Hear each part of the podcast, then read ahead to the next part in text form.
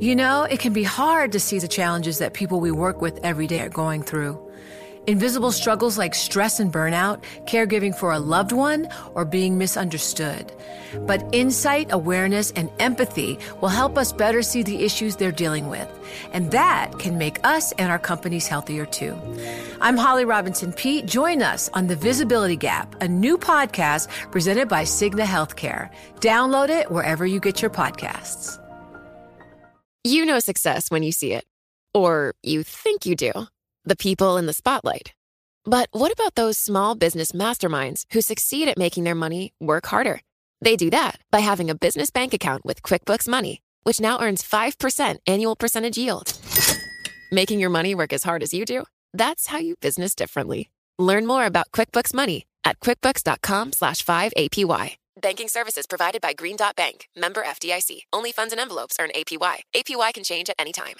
The countdown has begun. This May, a thousand global leaders will gather in Doha for the Qatar Economic Forum powered by Bloomberg, held in conjunction with our official partners, the Qatar Ministry of Commerce and Industry and Media City Qatar, and premier sponsor QNB. Join heads of state, influential ministers, and leading CEOs to make new connections and gain unique insights. Learn more at QatarEconomicForum.com. Le entregamos todo lo que necesita saber para comenzar el día. Esto es Bloomberg Daybreak para los que escuchan en América Latina y el resto del mundo. Buenos días y bienvenido a Daybreak en español. Es viernes 14 de octubre de 2022. Soy Eduardo Thompson y estas son las noticias principales. Comienza la temporada de resultados de los grandes bancos en Estados Unidos con JP Morgan, Citi, Morgan Stanley y Wells Fargo. Se espera que reporten dificultades en los segmentos de banca de inversión y operaciones comerciales, pero mayores ingresos netos por intereses. A la espera de esas cifras, los futuros de Wall Street oscilan entre terreno positivo y negativo. Los bonos suben, encabezados por los del Reino Unido, ante la especulación de que la primera ministra Liz Truss podría revertir algunos de sus recortes de impuestos. El crudo se dirige a una baja semanal por señales de debilidad económica global. Bank of America cree que el fuerte repunte en las acciones fue más bien un abrazo de oso y que las bolsas no tocarían piso hasta 2023. Por su parte, Citigroup ve que el dólar puede seguir subiendo hasta que termine la desaceleración global y el crecimiento comience a acelerarse nuevamente. Hasta entonces, el dólar es el lugar más seguro para refugiarse. La inflación en China se aceleró al 2,8% el mes pasado, la cifra más alta desde abril de 2020, pero inferior al consenso del 2,9%. La inflación subyacente se desaceleró. La comisión de la Cámara de Representantes de Estados Unidos que investiga el ataque al Capitolio votó a favor de citar a Donald Trump a testificar. La medida ocurre a menos de un mes de las elecciones de mitad de periodo en Estados Unidos. En el Reino Unido, una fuente dijo que la primera ministra Liz Truss podría anunciar una vuelta en U de su plan de recorte de impuestos.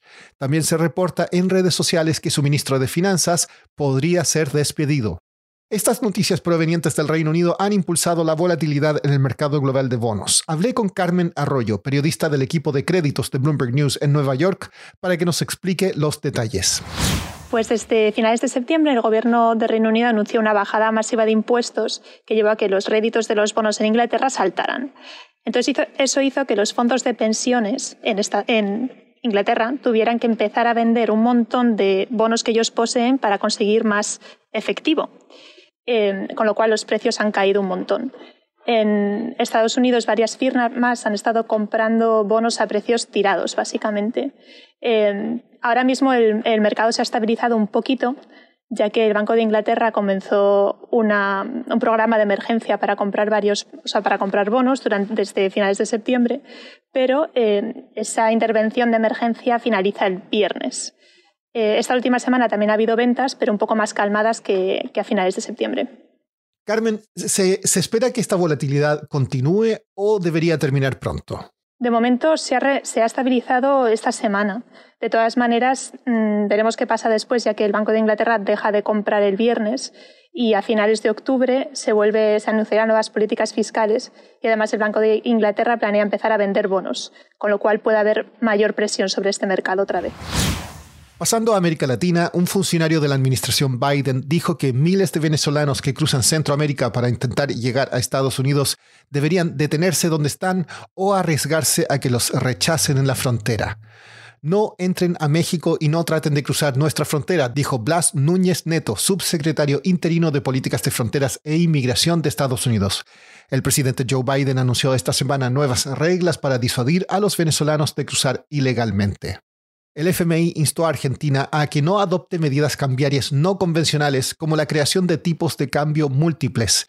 El director del FMI para el hemisferio occidental, Ilan Goldfein, también admitió que la perspectiva de inflación del país ha empeorado desde que comenzó su programa de 44 mil millones de dólares en marzo.